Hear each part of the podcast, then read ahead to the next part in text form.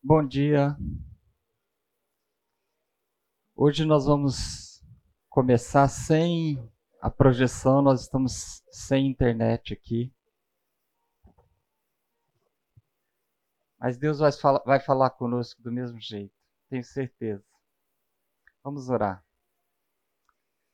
Obrigado a Deus por essa manhã, por esse domingo, pelo sol lá fora, pela tua natureza pela tua misericórdia que se renovou nas nossas vidas nessa manhã, Senhor. Estamos aqui para aprender do Senhor, para conhecer mais da tua palavra, para receber, ó Deus, a unção do teu Santo Espírito e sermos transformados por ele. Ajuda-nos a trazermos cativos aqui agora as nossas mentes, as nossas preocupações Ajuda-nos a olharmos para o Senhor, a Deus, e desejarmos receber do Senhor ensinamento, receber do Senhor o que o Senhor tem para nós nessa manhã. É o que nós te pedimos, em nome de Jesus. Amém. Homens, Provérbios 18,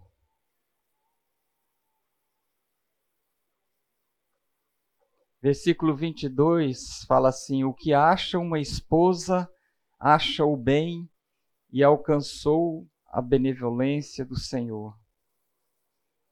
E no capítulo 19,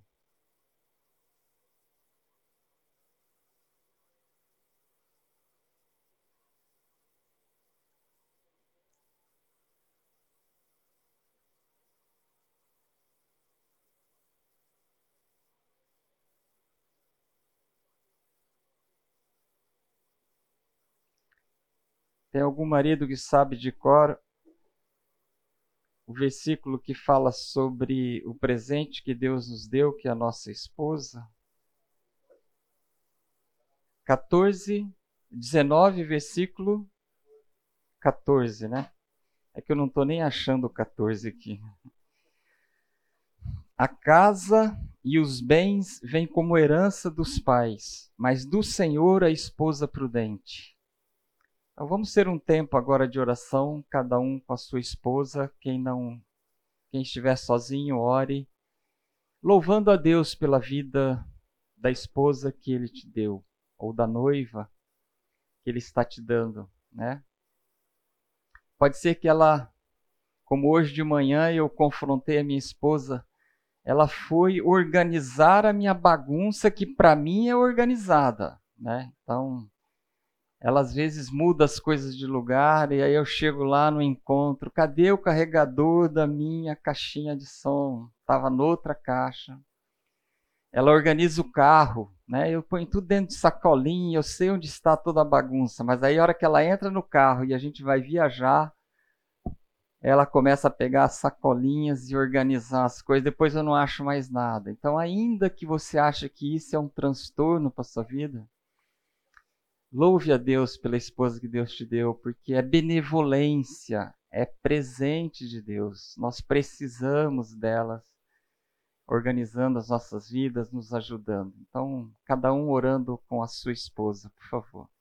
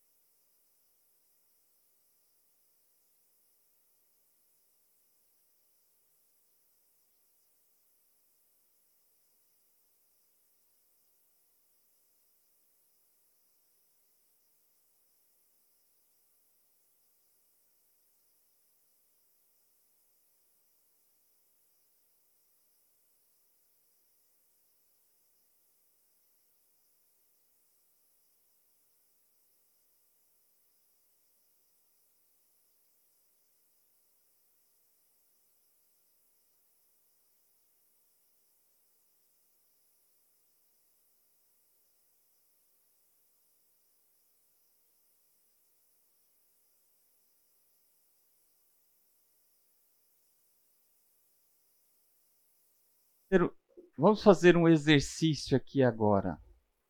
Que provações ou sofrimentos nós podemos estar enfrentando?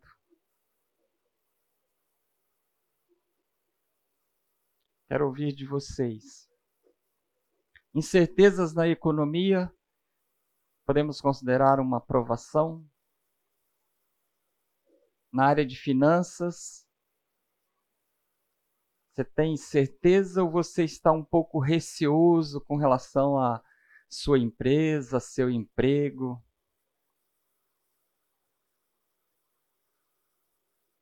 Na política, você tem algum receio com relação ao futuro do Brasil? Isso traz ansiedade para você, para sua família? Traz insegurança quanto ao seu sustento. Onde vocês vão morar se alguma coisa acontecer?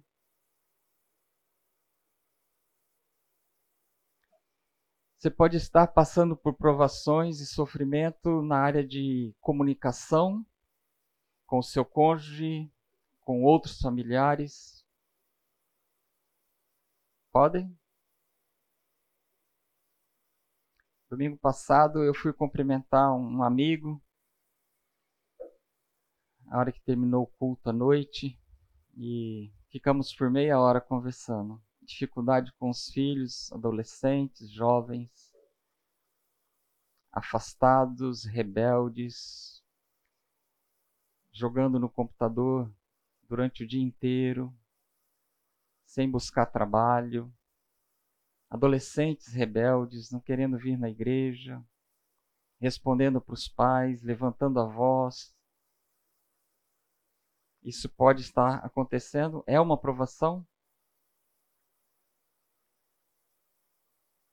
Doenças em casa, doenças com os familiares, idosos que precisam de cuidados, de tempo, de investimento, de pôr a mão no bolso. Problemas na área sexual, tentações, frieza nessa área com o cônjuge, decepções na igreja. Quanta gente tem chegado na nossa igreja e talvez quantos não têm saído da nossa igreja? Por decepções com pastor, com a liderança, com algum líder de ministério, líder de coinonia. No seu trabalho, tem alguma profissão, tem alguma provação, algum sofrimento?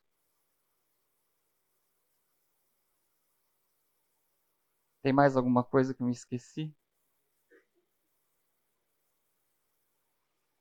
E Tiago escreveu no capítulo 1, a partir do versículo 2: Meus irmãos, tende por motivo de toda alegria o passardes por várias provações.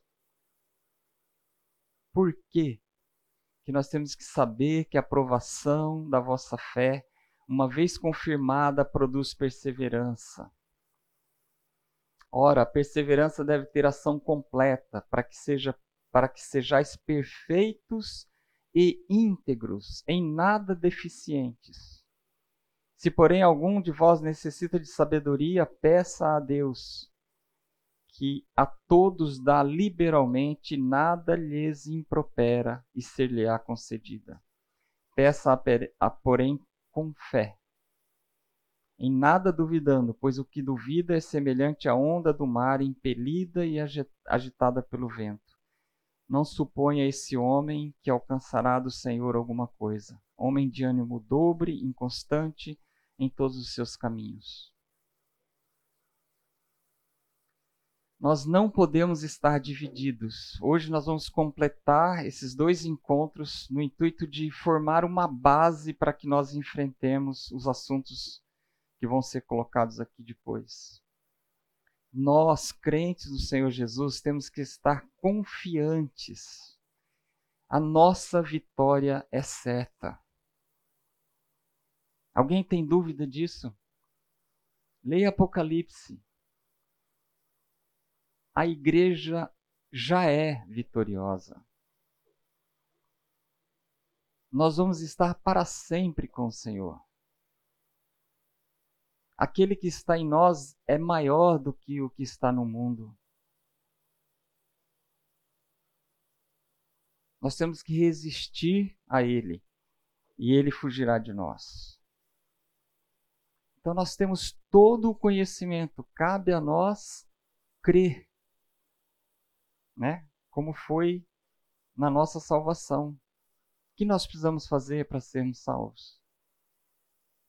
Crer somente. Né? O que nós precisamos fazer para enfrentar cada um, uma dessas provações que nós citamos aqui?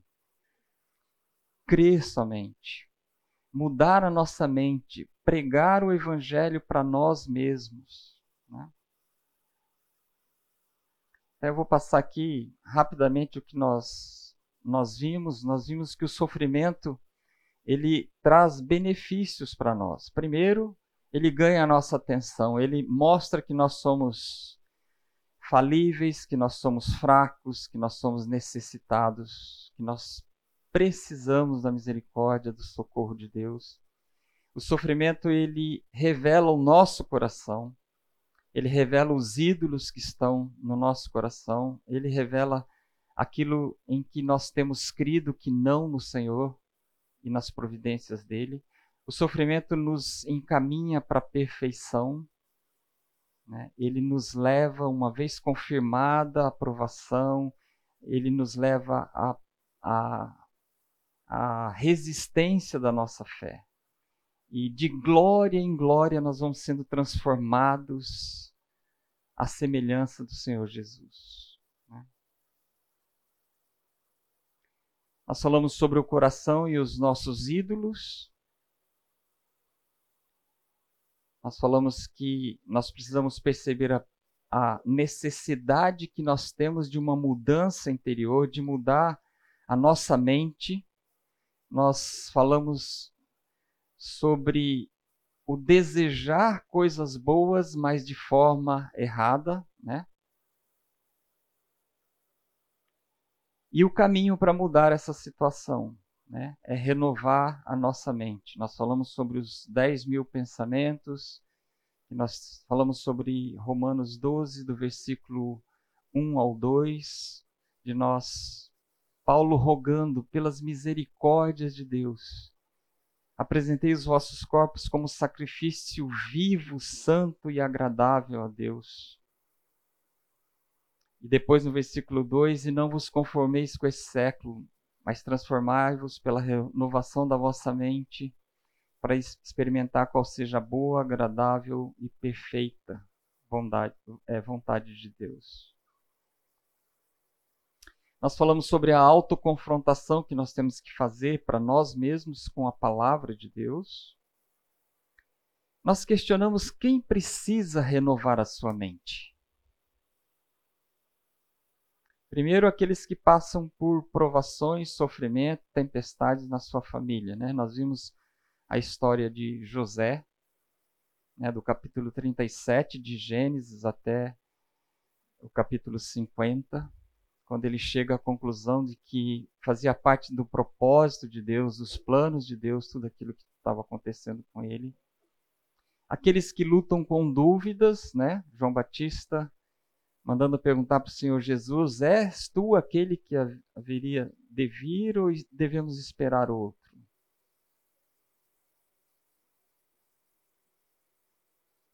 E aqueles que lutam para vencer o pecado, né? Nós vimos Romanos 6. Assim também, vós considerai-vos mortos para o pecado, mas vivos para Deus em Cristo Jesus. Nós éramos escravos do pecado. Quando Paulo fala lá em 1 Tessalonicenses, 2 Tessalonicenses 5,17, que ele fala que agora que estáis em Cristo é nova criatura, as coisas velhas já passaram, eis que tudo se fez novo, a nossa mente também se fez nova.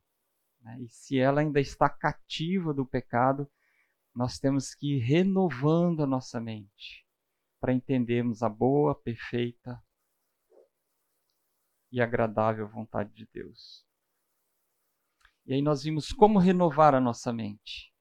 Em cada área que vai ser apresentada a partir do próximo encontro, como renovar a nossa mente.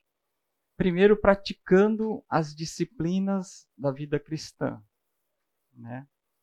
Então, 1 Pedro 2,2 fala: Desejai ardentemente, como crianças recém-nascidas.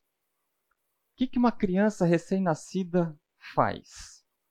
Mães, cocô, xixi e mama, né? E chora para mamar, né? Então, desejai ardentemente como crianças recém-nascidas o genuíno leite espiritual, para que por ele vos seja dado crescimento para a salvação nós falamos sobre ter um plano de leitura diária da palavra de Deus. Quem aqui tem um plano de leitura diária da palavra de Deus? Levante a sua mão. Quanta gente. Parabéns. Quem não tem, se sinta desafiado a ter. O desafio é leia a Bíblia de Gênesis a Apocalipse uma vez ao ano.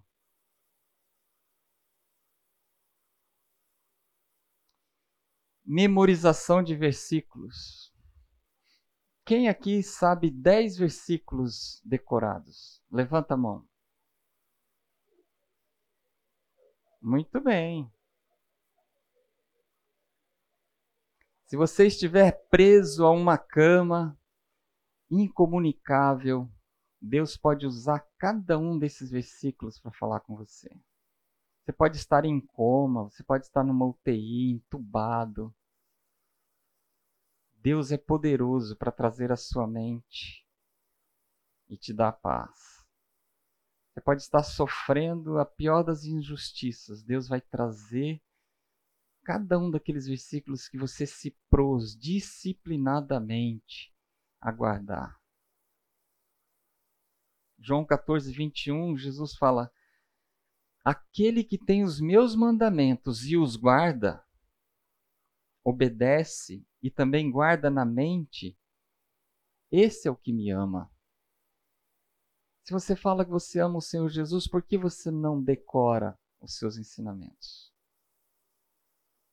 Ele continua: E aquele que me ama será amado pelo meu Pai. Olha que promessa. E ele vai mais além e, e é o, é a cereja do bolo, né? E eu também o amarei e me manifestarei. Olha, tem gente que sabe esse versículo de cor. E me manifestarei a Ele nas provações, nas tentações, no sofrimento, nas alegrias. Isso só tem quem tem disciplina para decorar versículos. Não precisa decorar um versículo todos os dias, principalmente depois dos 60, né? A gente decora, decora, acha que decorou, a hora que vai falar, ela esquece o endereço.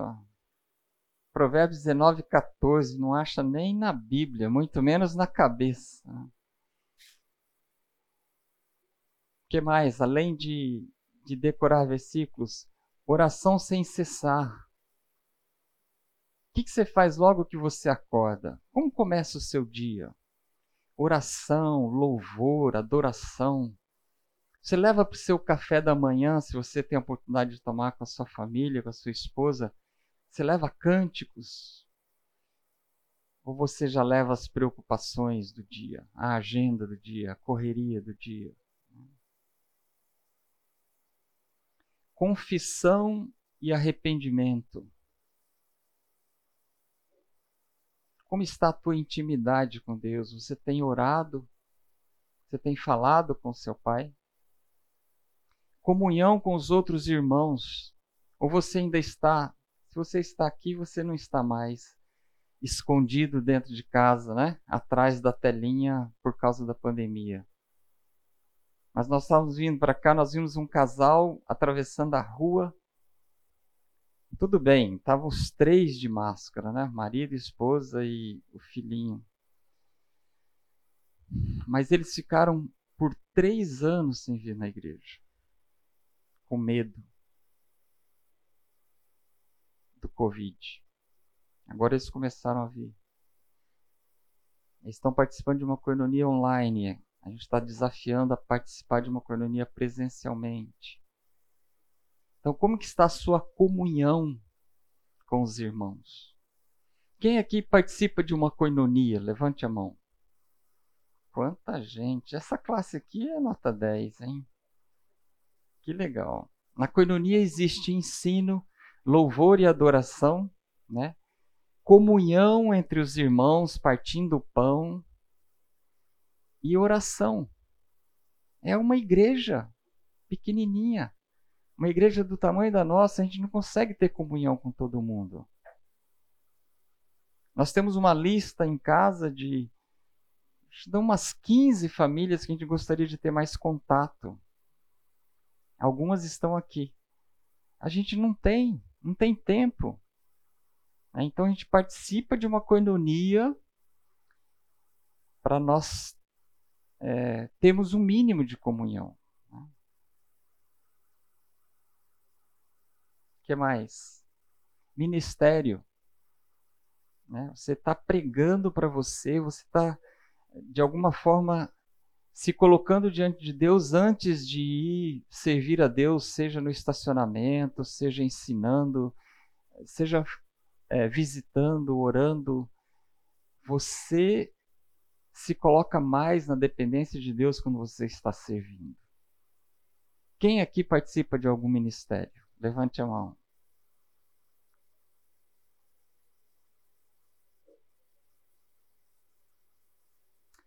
E a prática do perdão em casa? Né? Como está o seu relacionamento com a sua esposa?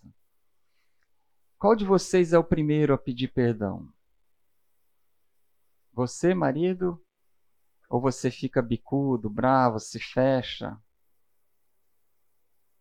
Espera que ela venha, põe a mão em você.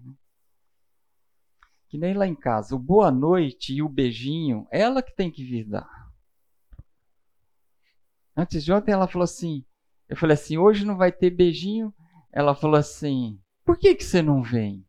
É. Vai fazer 40 anos que você vem, agora você quer que eu vá? Eu fico esperando. Eu falo para ela, e se não vier, vai ficar com a consciência pesada para o resto da vida. Porque se amanhã eu tiver frio, você vai falar assim, não dei o beijinho nele. Tad, tadinha dele, ficou esperando, morreu por causa disso. Carência vai ficar pro resto da vida com a consciência pesada. Não é culpa minha. Como é que está o relacionamento com a sua esposa, né? Outro dia eu ouvi, ouvi de um pastor que o presbítero chegou prontinho para pregar, era a noite que ele ia pregar na igreja. O pastor falou assim: senta aí, hoje você vai ouvir, você não vai pregar. Não, mas hoje sou eu que prego. Não, eu vou pregar no seu lugar. Mas qual é o problema? Cara, qual é o problema? Você saiu de casa. Você foi dormir no hotel, você está perguntando para mim qual é o problema? Se você brigar com a sua esposa, você não deve nem dormir na outra cama. Aí ele falou assim: vira a bunda para ela, dorme de costa, mas não saia da sua cama. Deus não quer isso. Deus não quer que você saia da sua cama e vá até outro quarto para dormir. Isso é, é uma quebra de uma aliança que você fez com Deus, com seu cônjuge, na presença de todas as testemunhas. No máximo, vira de costas e no outro dia de manhã acerta. Né? Como é que está o evangelismo, o testemunho na sua vida? Você tem isso como prioridade? Tudo isso que nós estamos falando aqui são disciplinas bíblicas. Quando Jesus falou, ide por todo mundo e pregai o evangelho, era para você, era para mim, era para todos nós.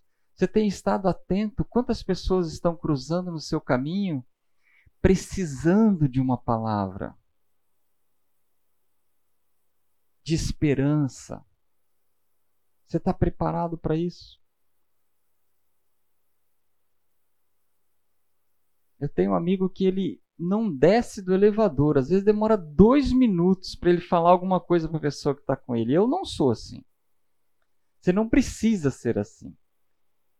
Mas às vezes Deus põe a pessoa do teu lado. E ela pergunta assim para você: Um dia eu quero ser que nem você, alegre assim. Aí você dá uma risadinha, né? Como se o mérito fosse seu, né? E não fala de Jesus para ela. Nunca mais você pode ver aquela pessoa, ela pode viajar, mudar, morrer. Nunca mais você vai cruzar com ela. Você perdeu a oportunidade de falar desse tesouro que um dia você encontrou e que está disponível para ela também. Né?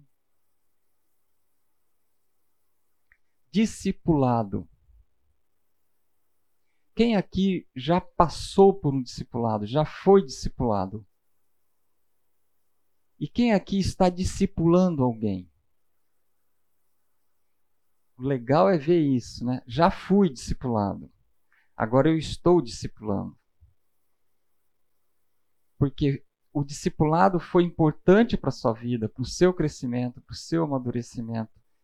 Agora você pode levar isso para os mais novos na fé. Então, para a gente fechar a ideia da renovação da mente, é praticar essas disciplinas da vida cristã no nosso dia a dia. O segundo ponto que a gente viu foi filtrar o que entra na sua cabeça, né? A gente viu algumas ações externas que a gente pode fazer. O mais importante é estar em comunhão com Deus, lendo a palavra dele, orando diariamente, decorando versículos, isso vai tirar de você o desejo de pecar. Isso vai trazer para você temor e tremor diante de um Deus que é bondoso, amoroso, mas também é santo e é o juiz dos juízes. E ele vai fazer justiça, e ele é pai. Ele vai te disciplinar. Se tem uma prerrogativa que você pode acreditar que vai acontecer na sua vida, é que se você é filho, você não vai esconder o seu pecado por muito tempo. Deus vai trazer a luz. E ele vai ser revelado. Então, isso é o mais importante. Mas você pode tomar algumas atitudes externas para te ajudar, né? Colocar filtro no Netflix, é, dar a senha. A gente falou sobre celular, sobre notebook, para sua esposa, para seus filhos. Você pode pôr uma senha dupla para no teu trabalho, por exemplo, para nenhum neto entrar lá e apagar tudo, né? Mas você ter essa transparência. Qualquer pessoa pode vir e abrir teu computador e ver teu histórico, o que foi que você acessou nas últimas duas semanas. São medidas externas. Né? Então, cuidado com o que entra na sua mente. E não atender aos desejos da carne. Né? Os desejos da carne aqui não necessariamente são pecados sexuais, né? mas não dar o perdão para outra pessoa, viver uma vida sem paz com o cunhado, com o sogro, com a sogra, com algum filho, né? Em Hebreus 12, 14, a gente lê: Segui a paz com todos e a santificação, sem a qual ninguém verá o Senhor. Então, é, não atender aos desejos da carne é filtrar os conteúdos indesejados, fugir da tentação, desligar a televisão, pedir ajuda de algum amigo, buscar o ministério de aconselhamento se preciso for. Outro dia nós estávamos num tempo de oração e quem estava dirigindo o tempo falou assim: Eu gostaria que vocês compartilhassem um motivo de louvor a Deus e gratidão a Deus para minha surpresa, um irmãozinho que eu nunca imaginei, e graças a Deus, não quero nem saber qual era o problema dele, ele falou assim: Eu quero louvar a Deus porque faz dois anos que eu fui liberto de um vício escravizador. Não sei qual é, não quero saber. Ele já está liberto. Não tem que ficar lembrando ele daquilo. Mas ele estava grato a Deus. Então, buscar ajuda, buscar alguém que você confia para orar com você, para te ajudar, para te cobrar buscar aconselhamento nessa área que você está passando por dificuldade. Deus pode te libertar através da ajuda de algum irmão.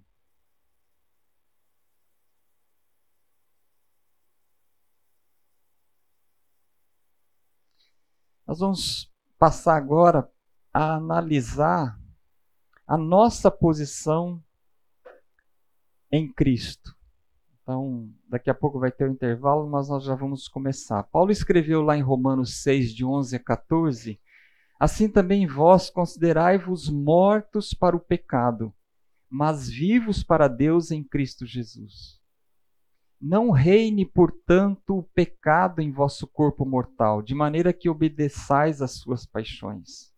Nem ofereçais cada um os membros do seu corpo ao pecado como instrumentos de iniquidade mas oferecei-vos a Deus como ressurretos dentre os mortos, e os vossos membros a Deus, porque o pecado não terá domínio sobre vós. Por que o pecado não terá domínio sobre nós? Pois não estáis debaixo da lei, e sim da graça. O pecado não tem domínio sobre nós. Então, no capítulo 8 de Romanos, nós vamos ver a posição daqueles que querem viver isso, uma vida sem o domínio do pecado, uma vida na era da graça, uma vida nova com o Senhor Jesus, né? uma vida que atende aquela musiquinha que nós vimos de criança, né? Quem é salvo e tem certeza, sua vida é uma beleza. É uma vida que atraia outras pessoas a Cristo. E se nós buscarmos essa vida, quando as tempestades aparecerem, muitas delas vão estar além do nosso poder de suportar. Mas nós podemos meditar nessas verdades eternas que a gente encontra em Romanos capítulo 8. Então, antes de Romanos capítulo 8, Vamos ler Romanos capítulo 7. São duas passagens bem conhecidas nossas, né? Mas eu acho que vale a pena a gente recordar. Romanos capítulo 7 fala de uma situação, são 16 versículos.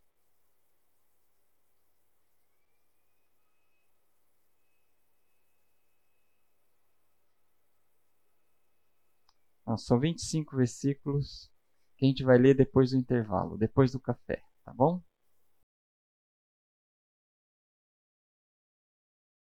Vamos dar uma passada em Romanos capítulo 7.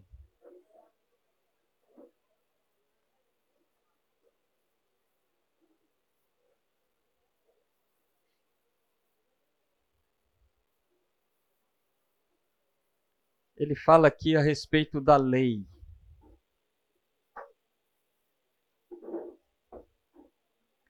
Ele pergunta: vocês estão ignorando que a lei tem domínio sobre o homem toda a sua vida? Aí ele fala sobre a mulher que está ligada ao marido pela lei, que ela será considerada adúltera se o marido ainda vivo ela se casar com outro. Depois ele fala a partir do versículo 5: Porque quando vivíamos segundo a carne, as paixões pecaminosas postas em realce pela lei. É a lei que, se nós não conhecermos a lei, nós não sabemos que estamos fazendo alguma coisa errada. Se não tiver lei sobre infrações de trânsito, você não sabe se você está cometendo alguma infração, porque não tem uma lei que te esclarece isso, né? Então ele fala que é, as, as paixões pecaminosas postas em realce pela lei operavam em nossos membros a fim de frutificarem para a morte. Então, aquele que tenta seguir a lei, ou aquele que não quer saber da lei, está num caminho de morte. Né? Agora, porém, nós estamos libertados da lei. Nós estamos, estamos mortos para aquilo a que estávamos sujeitos.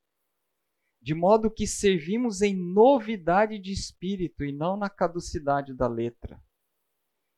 Nós vivemos agora na era da graça. Quando o Senhor Jesus veio, morreu e ressuscitou, ele formou a sua igreja. A partir daquele momento, todo aquele que reconheceu o Senhor Jesus como Salvador e Senhor da sua vida recebeu o Espírito Santo e passou a fazer parte do corpo de Cristo. Né? A era da graça. E ele continua no versículo 7: Que diremos, pois? É a lei pecado? De modo nenhum. Eu não teria conhecido o pecado senão por intermédio da lei. Pois não teria eu conhecido a cobiça se a lei não dissera não cobiçarás. Mas o pecado, tomando ocasião pelo mandamento, despertou em mim toda sorte de concupiscência. Porque sem lei está morto o pecado. Outrora, sem a lei eu vivia. Mas sobrevindo o preceito, reviveu o pecado e eu morri. E o mandamento que me fora para a vida, verifiquei que este mesmo se me tornou para a morte. Porque ninguém consegue cumprir toda a lei. Porque o pecado, prevalecendo-se do mandamento, pelo mesmo mandamento me enganou e me matou. Por conseguinte, a lei é santa. E o mandamento, santo, justo e bom. Acaso o bem se me tornou em morte? De modo nenhum. Pelo contrário, o pecado, para revelar-se como pecado, por meio de uma coisa boa, causou-me a morte, a fim de que pelo mandamento se mostrasse sobremaneira maligno.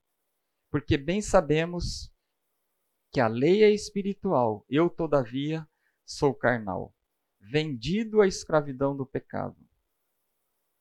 Porque nem mesmo compreendo o meu modo de agir pois não faço o que prefiro, e sim o que detesto. A partir do versículo 15, a gente começa a se identificar um pouco na prática com Paulo, né? Pô, Paulo está falando isso? O grande Paulo.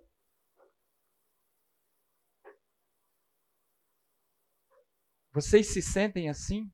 Porque nem mesmo compreendo o meu próprio modo de agir, pois não faço o que prefiro e sim o que detesto. Ontem nós já tinha almoçado, então não tinha desculpa. Ah, tá com fome, né?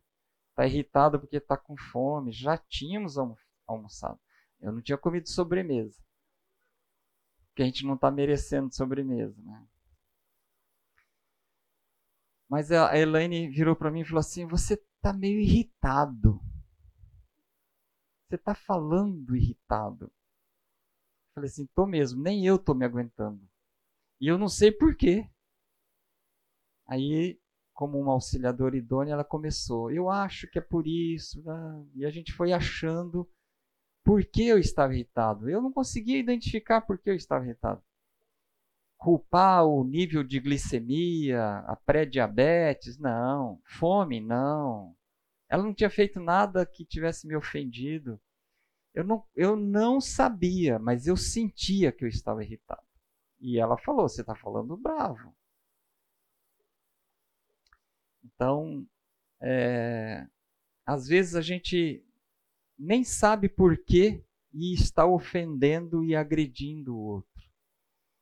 Porque é da nossa natureza. Alguém tem que ser culpado por, por aquilo que nós estamos passando ou sentindo. Nós, é da nossa natureza pecaminosa buscar um culpado. Né? Versículo 16: Ora, se faço o que não quero, consinto com a lei que é boa. Neste caso, quem faz isso já não sou eu, mas o pecado que habita em mim.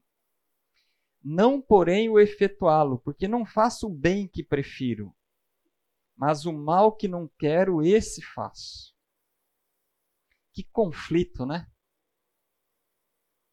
A gente, a gente consegue ver esse conflito nas crianças. Né? Eu me lembro que eu era muito birrento. Eu aceitei Jesus, eu tinha 21 anos. Eu era briguento, birrento. E uma vez eu briguei com os meus irmãos e eu não queria almoçar. Aí a minha mãe vinha, passava a mão nas minhas costas, vem comer, já fiz seu prato. Não, não, não vou, não vou. Chegou no momento que eu estava morrendo de fome, mas morrendo de vergonha do que eu estava fazendo. Então eu, eu, eu fiquei num conflito que passei fome, passei vergonha, não atendi o que a minha mãe queria. Era um conflito assim que eu identifiquei muito facilmente. Às vezes nós adultos não identificamos isso. Às vezes nós é, queremos fazer o bem e não conseguimos fazer o bem. E o mal que nós não queremos, nós acabamos fazendo. Né? Então, ao querer fazer o bem, encontro a lei de que o mal reside em mim, porque no tocante ao homem interior tenho prazer na lei de Deus. Quem aqui não tem prazer na lei de Deus? Mas vejo nos meus membros outra lei que, guerreando contra a lei da minha mente, me faz prisioneiro da lei do pecado que está nos meus membros. Essa luta diária do espírito contra a carne. Ela pode ser ilustrada como dois cachorros que vão brigar numa luta daqui uma semana. E você alimenta só um deles e o outro você deixa uma semana sem comer. Qual deles vai vencer a luta? Qual deles vai matar o outro? Assim é o nosso espírito e a nossa carne. Quem você tem alimentado? E ele fala: Desventurado homem que sou, quem me livrará do corpo dessa morte? Graças a Deus por Jesus Cristo, nosso Senhor, de maneira que eu, de mim mesmo, com a mente, sou escravo da lei de Deus, mas segundo a carne, da lei do pecado. Então, depois desse pano de fundo de Romanos capítulo 7, nos colocando no nosso devido lugar. Se você não depender de Deus, você não vai agradar a Deus. E se você estiver passando por sofrimentos, provações, tentações, dores, olhe para Romanos capítulo 8. Leia. Se preciso for, decore Romanos capítulo 8 porque nós vamos encontrar em Romanos, depois que ele termina o capítulo 7, ele fala: Agora, pois, vocês não estão mais nesta condição. Agora, pois, já nenhuma condenação há para os que estão em Cristo Jesus. E no versículo 33 e 34 ele fala: Quem tentará acusação contra os eleitos de Deus? É Deus quem os justifica. Quem os condenará? É Cristo Jesus, quem morreu ou antes quem ressuscitou, o, o qual está à direita de Deus e também intercede por nós. Ele veio, se fez homem, morreu, ressuscitou e continua lá, é o nosso advogado intercedendo por nós. Não há nenhuma condenação para nós que estamos em Cristo. Vocês lembram daquele encontro lá de Satanás com Deus, lá em Jó, capítulo 1, né? versículo 8, e depois no 2 ele volta de novo. Onde você estava? E rodear o mundo e passear pela terra. Você viu meu filho Jó, meu servo Jó? Homem íntegro, reto, temente a Deus. Não há homem igual a ele na terra. Né? Se desvia do mal, então, aquele, aqueles que estão em Cristo vão ser atacados? Vão. Vão passar por adversidades? Vão. Né? 1 Pedro né, 5, 8, que fala do. do é, é, é, estejais sóbrios e vigilantes, porque o diabo, vosso inimigo, anda em derredor como um leão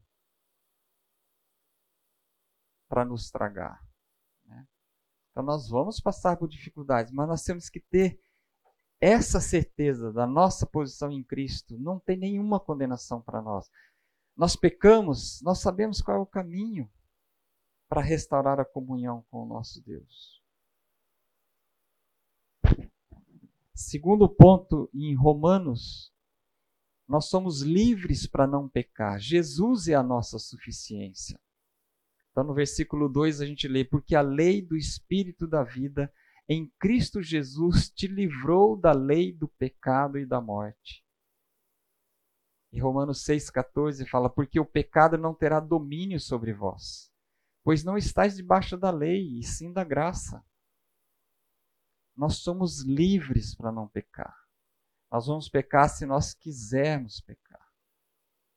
Que Jesus nos basta, Ele é suficiente para nós não pecarmos. Nós vamos caminhar, são 14 pontos. Nós terminamos o segundo. Eu não quero ficar cansativo, quero abrir para vocês. Tem alguma pergunta, alguma observação? Alguém quer compartilhar alguma coisa, contar algum caso?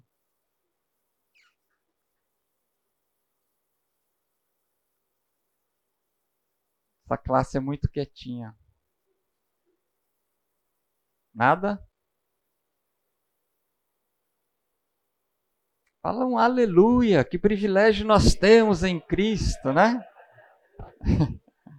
Não conta para ninguém do colegiado aqui, hein? Vou pedir para editar e tirar essa fala.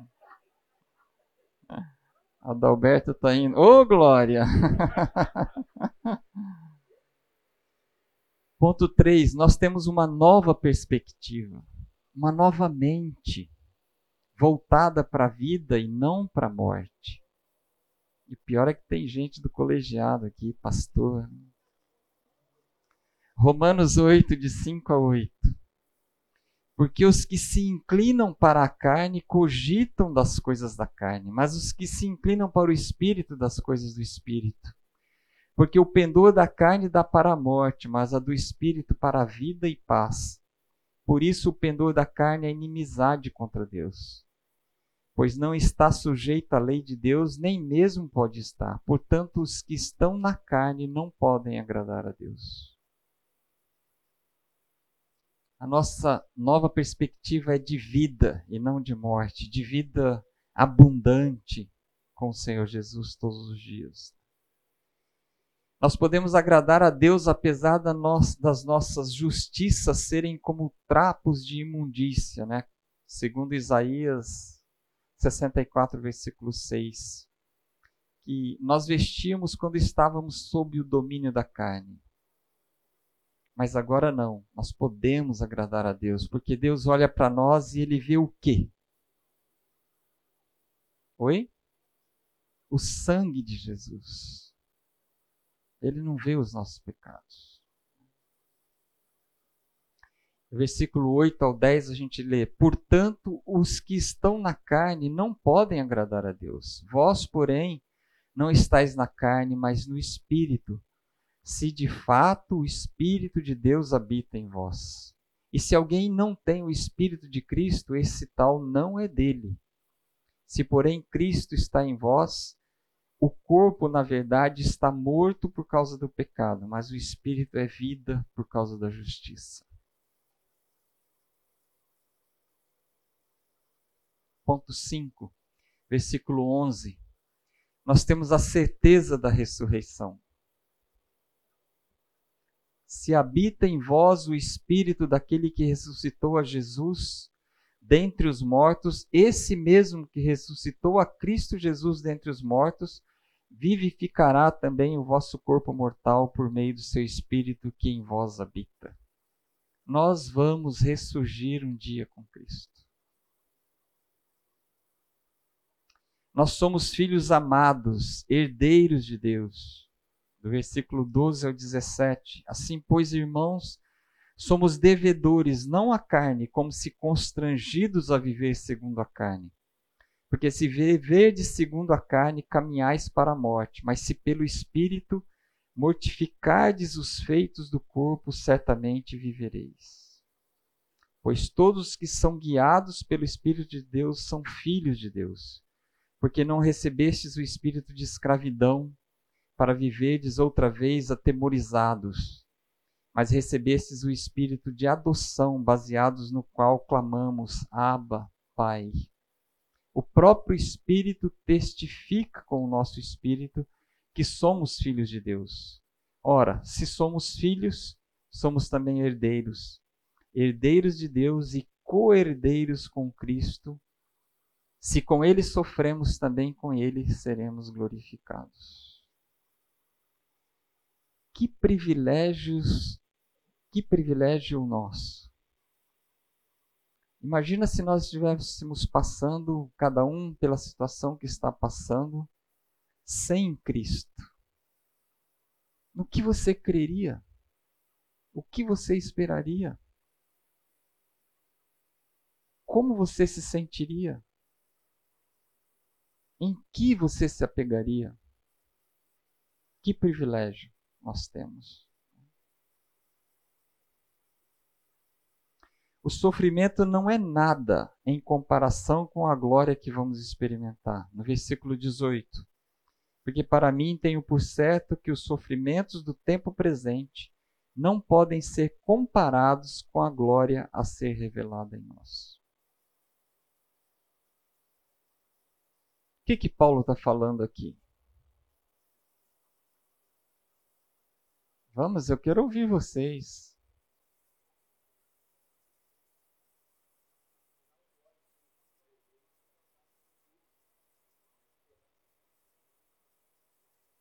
E o que vai ter no futuro? A glória. E o que é a glória?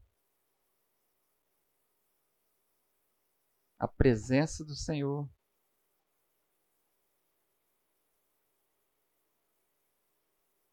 nós não sabemos exatamente o que nós vamos fazer na glória, né? Nós temos alguns, algumas revelações lá em Apocalipse. Com certeza haverá muito louvor e adoração.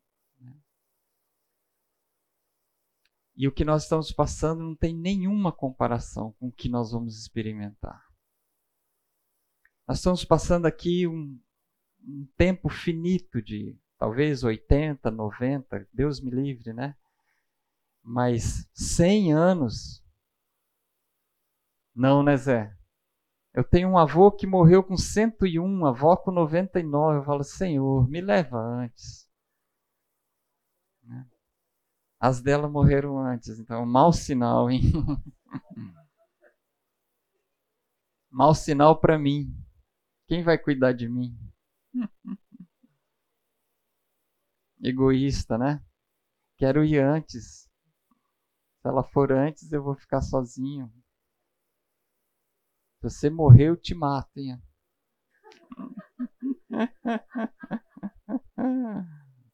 Nós homens temos essa fala, né?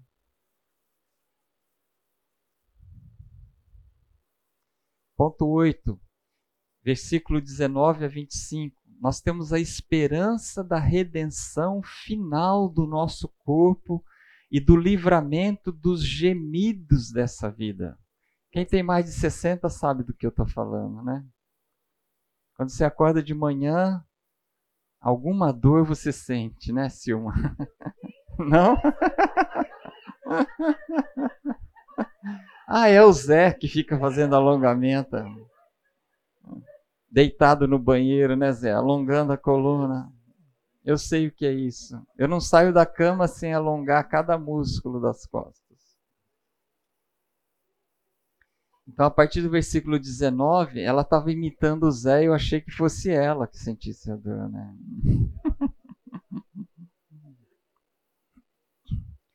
A ardente expectativa da criação aguarda a revelação dos filhos de Deus, pois a criação está sujeita à vaidade, não voluntariamente, mas por causa daquele que a sujeitou. O que, que acontece com a criação hoje? Conforme esse versículo. Oi? Ela geme, por quê? Ela peca? Ela, não sei quem falou, mas ela sofre a consequência do pecado do homem, né? E ele continua falando na esperança de que a própria criação será redimida do cativeiro da corrupção para a liberdade da glória dos filhos de Deus. Porque sabemos que toda a criação a um só tempo geme e suporta angústias até agora. E não somente ela, mas também nós que temos as primícias do Espírito, igualmente gememos em nosso íntimo, aguardando a adoção de filhos, a redenção do nosso corpo. Porque na esperança fomos salvos. Ora, esperança que se vê não é esperança, pois o que alguém vê, como o espera? Mas se esperamos o que não vemos, com paciência o aguardamos. Aqui é uma visão de fé, né? de esperança naquilo que nós cremos sem ver. E o que, que é fé? Segundo Hebreus, capítulo 11, versículo 1, define o que é fé. Que, que é fé?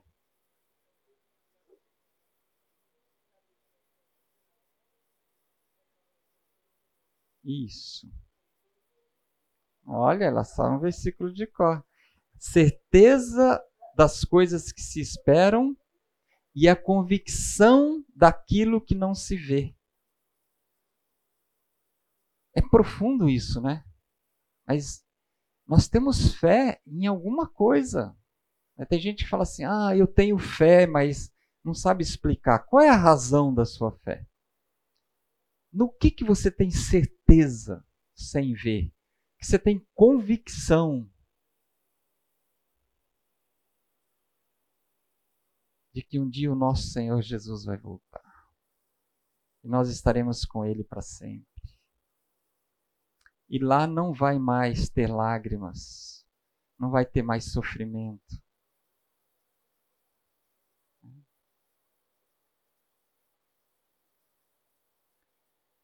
O nono ponto, o Espírito intercede por nós conforme a vontade de Deus. Versículo 26 e 27. Além de Jesus como nosso advogado, né, porque o inimigo ele está o tempo todo diante de Deus nos acusando. Vocês têm dúvida disso? O tempo todo. Mas nós temos lá o nosso advogado nos defendendo. Né? Além disso, nós temos o Espírito, semelhantemente, nos assiste. Né? Semelhantemente, porque ele falou no versículo anterior sobre o Senhor Jesus. Ele nos assiste em nossa fraqueza, porque não sabemos orar como convém, mas o Espírito intercede por nós sobremaneira, com gemidos inexprimíveis. E aquele que sonda os corações sabe qual é a mente do Espírito, porque segundo a vontade de Deus é que ele intercede pelos santos. Definitivamente nós não sabemos orar. Mas o Espírito Santo, ele fala: Senhor, Pai, ele está dizendo isso. Com gemidos inexprimíveis diante de Deus, clamando e intercedendo pela nossa fraqueza, pelo nosso sofrimento, pelas nossas necessidades. Alguma coisa até aqui?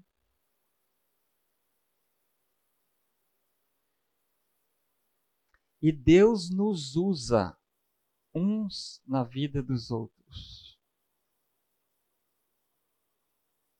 Outro dia, eu estava angustiado. Sabe quando você dá um passo para trás e fala assim: o que eu estou fazendo de errado? eu estudo, estudo, estudo essa questão e a hora que eu vou praticar eu faço tudo errado, dá tudo errado. Eu estava assim me sentindo no fundo do poço, né? Para baixo não tem mais para onde ir, né? E aí eu recebi um, uma gravação no WhatsApp, era um irmãozinho da igreja que acordou de manhã e ele resolveu orar por mim e ele gravou e mandou para mim.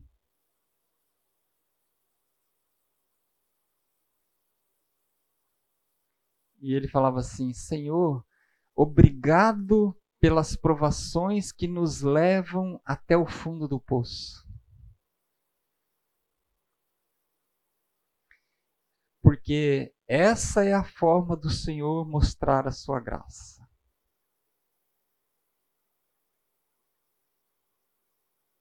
Naquele dia eu apliquei tudo que eu tinha estudado e deu tudo certo. Então Deus permite que nós nos sintamos no fundo do poço. E Ele, através da palavra, através do Espírito Santo e através dos outros irmãos, Ele nos socorre. Ele nos ajuda, Ele nos levanta, Ele nos dá esperança, Ele traz paz. Por isso, a importância de nós orarmos todos os dias. Você pode estar orando e, e tomar um cuidado. Tem um livro muito interessante sobre oração. O título dele é Ocupados Demais para Deixar de Orar. Então, quanto mais cheio for o seu dia, comece orando. Aí lá ele fala sobre você é, começar a sua oração adorando a Deus, exaltando o teu Deus, quer dizer, reconhecendo a grandeza dele e a tua pequenez. Depois, isso então é, ele tem umas, umas siglas para você é, guardar nas, na hora de orar, né? Acais, né? Então a adoração. Comece adorando a Deus pela natureza, por tudo que ele criou, pela bondade, pelas qualidades que você conhece dele. Depois, o C de confissão, confesse a ele os seus pecados, porque você é um pecador necessitado. Depois, o A de agradecimento.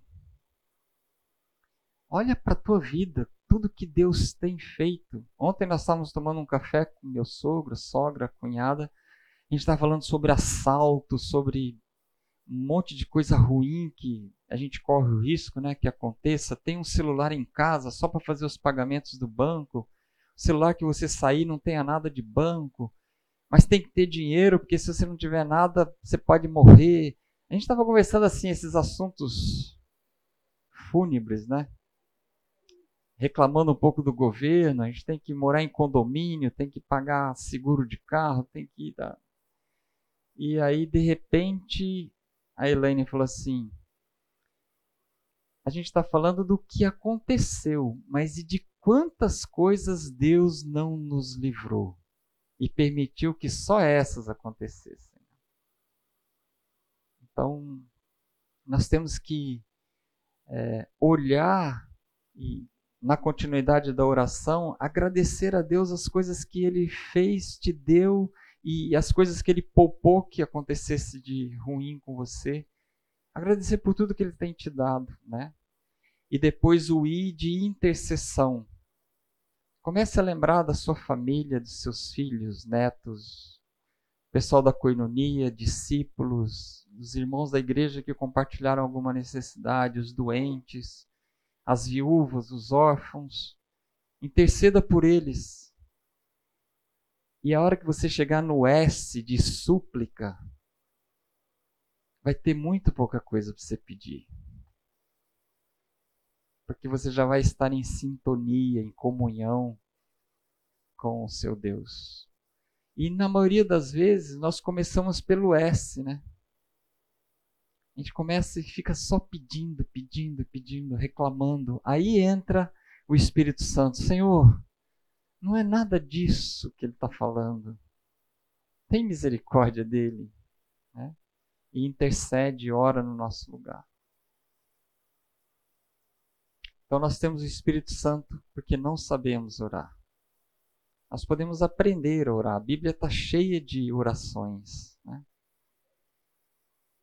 A maioria, pelo menos das de Paulo, é Senhor, me dá intrepidez para falar da tua palavra. Senhor, é, me dá coragem. Senhor, me dá força. Né? Oi.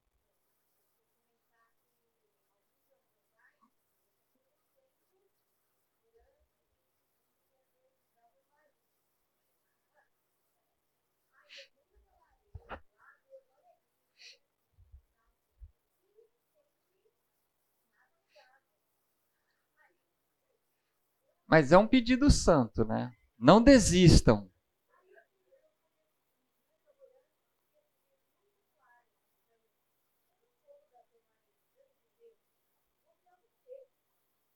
Uhum.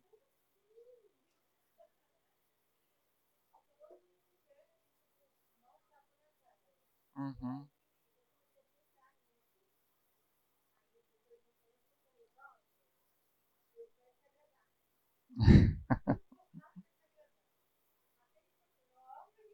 O que, que você está querendo, né?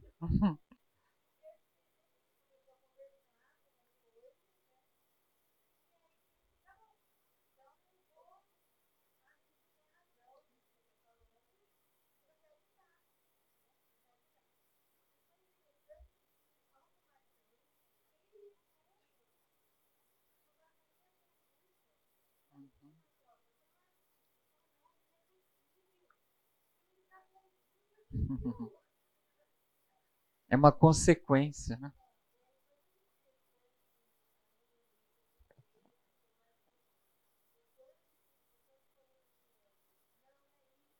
É. Ela está pedindo para o Senhor mudá-la. Ela está usando a palavra errada.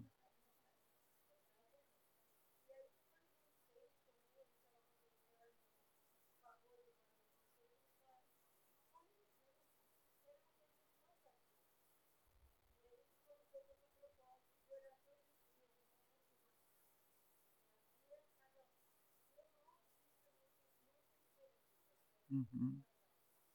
Legal. Mais alguém? Algum, alguma experiência com oração?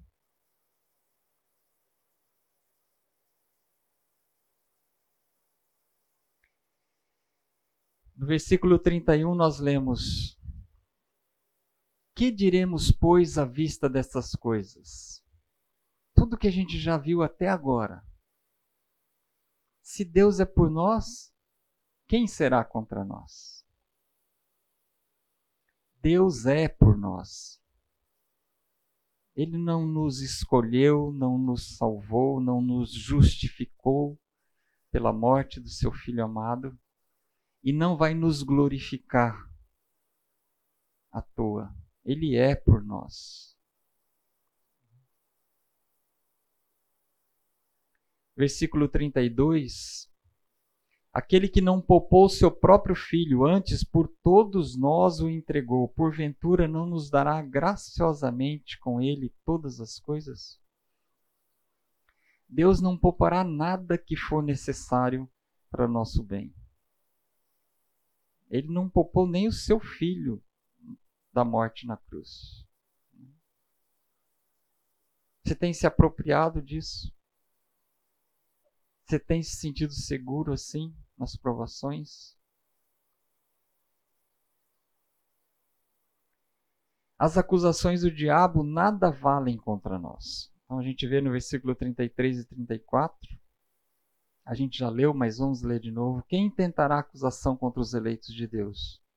É Deus quem os justifica. Quem os condenará? É Cristo Jesus quem morreu ou antes quem ressuscitou, o qual está à direita de Deus e também intercede por nós. Lá em Apocalipse 12, 10, a gente lê: Então ouvi grande voz do céu proclamando: Agora veio a salvação, o poder, o reino do nosso Deus e a autoridade do seu Cristo.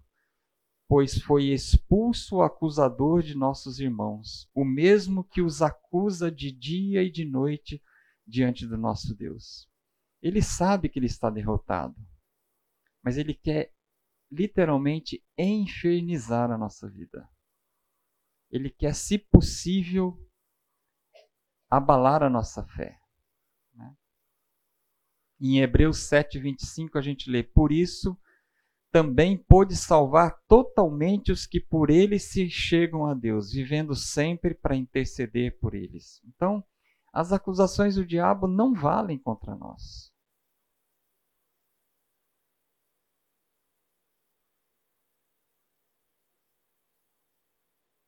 E o último ponto, do versículo 35 ao 39, nada poderá nos separar do amor de Cristo. Quem nos separará do amor de Cristo? Será tribulação, ou angústia, ou perseguição, ou fome, ou nudez, ou perigo, ou espada?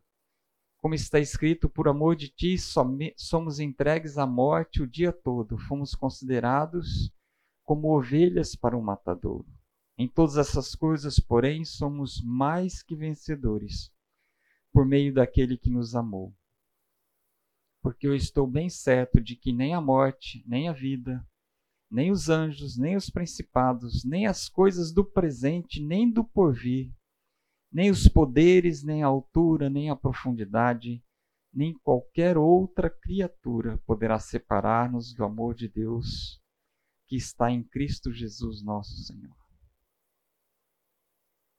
Que Deus nos mantenha atentos e lembrados disso o tempo todo. Nos próximos encontros, nós vamos estar falando de vários problemas, de várias circunstâncias que, como casal, nós, nós enfrentamos no nosso dia a dia, mas nós temos que estar com essa visão. Nós temos o Senhor Jesus, nós temos o Espírito Santo de Deus, nós somos santos e amados, não por mérito nosso, mas pela graça do nosso Deus. Antes de nós orarmos, eu queria abrir alguma pergunta, alguma dúvida.